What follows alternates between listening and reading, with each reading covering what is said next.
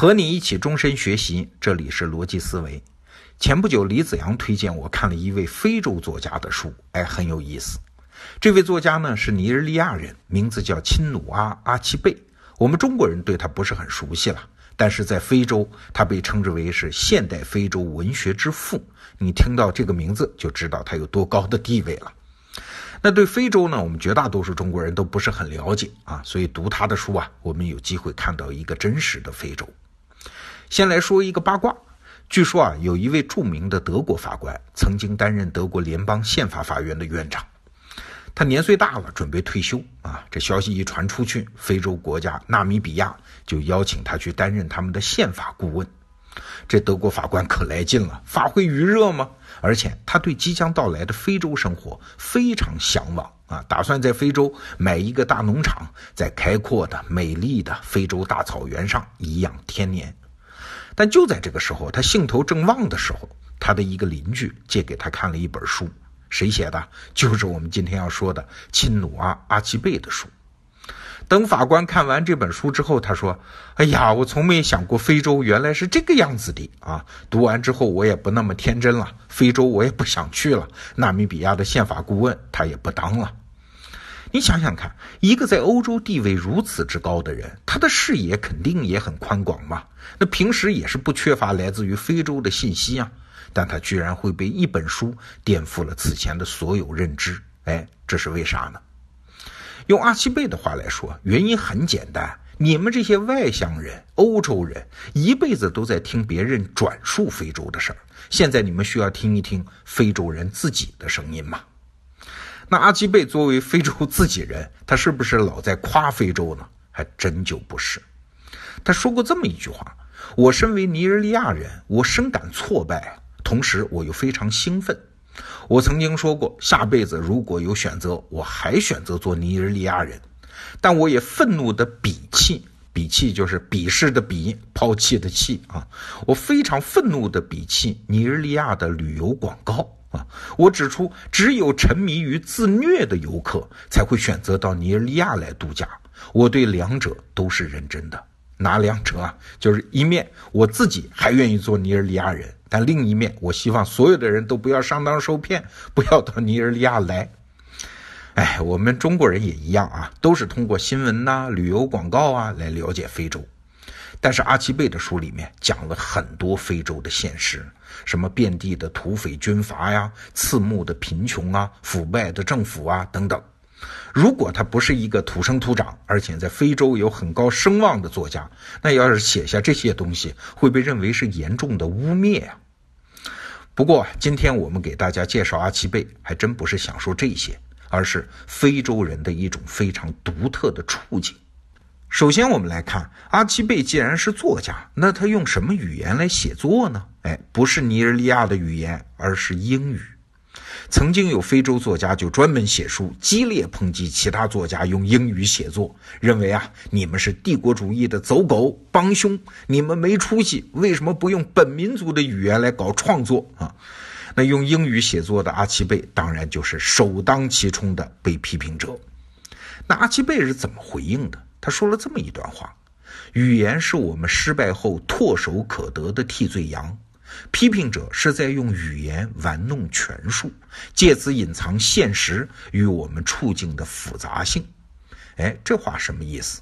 非洲人的处境有什么复杂性呢？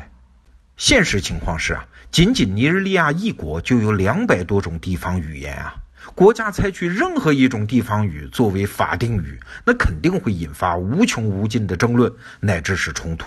所以，国家除了用外来语言英语，还有什么其他的办法吗？啊，要知道，英语随着殖民者而来，它在尼日利亚可不是边缘性的语言，不是什么外来语啊，它是非常中性化的语言，使用的人最多，也只有英语可以让二百多个民族团结起来。事实上，欧洲殖民者，比如说英国人啊，他从来没有把语言强行灌输给本地人啊。真正要为这种情况负责的，不是什么帝国主义，而是非洲语言的多元化的现实。二战之后，绝大多数非洲国家独立之后，都明确的采取前殖民统治者的语言。英属殖民地就讲英语，法属殖民地就讲法语。那如果不这么做呢？就像布基纳法索的文化部部长说的啊，我们国内有六十个民族啊，可能意味着将来会分裂成六十个不同的国家。这就是非洲的困境之一啊。他们独立之后要发展经济吧，要整合国家吧，要和世界打交道吧，那就不得不在文化上强调融合。但是啊，非洲国家不像我们中国。本土文化资源非常雄厚，大家对于汉字啊、国学啊有广泛的认同，可以在这个基础上展开现代化和国家整合。非洲国家没有这样的资源啊，所以融合就意味着背叛民族和历史，而迎合民族和历史呢，又意味着倒退和落后。哎，怎么办呢？这几乎是一个无解的两难题目。非洲的精英人群呢，还有一种困境，那就是很难定位自己对于国家的情感。就拿阿奇贝来说，他出生于一九三零年，你想那个时候尼日利亚还是大英帝国的一部分嘞。他从小接受的就是基督教和英语教育啊。维多利亚女王的生日是他们的公共纪念日，要举行盛大的仪式。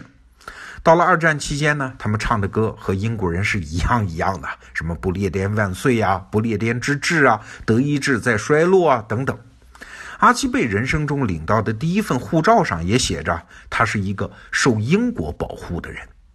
好了，到了一九六零年，尼日利亚独立，阿奇贝这些人突然从英帝国的臣民变成了尼日利亚的公民。用他的话来说，尼日利亚国籍对我们以及我们这一代人来说，是一个需要慢慢熟悉的事物啊。哎，这种处境我们中国人就很难理解啊。一个人生于此，长于此，但是对这个国家极其陌生。尼日利亚独立之后不久，就爆发了内战。阿奇贝家乡所在的东部要独立嘛，啊，结果三十个月的内战，两百万人伤亡。尼日利亚终于避免了分裂，保持了国家的统一。而阿奇贝呢，因为是东部人，所以这个时候因为一些政治上的原因吧，就逃亡到了美国。在谈到这段经历的时候啊，阿奇贝的一番话让我感到非常意外。他是这么说的：“在我心中，尼日利亚既非母亲，也非父亲。尼日利亚是我们的孩子，他才华横溢，天资出众，但也极其任性。”哎，这个说法好奇怪啊！我们中国人甭管爱国还是不爱国，我从来没听谁说过中国是我们的孩子。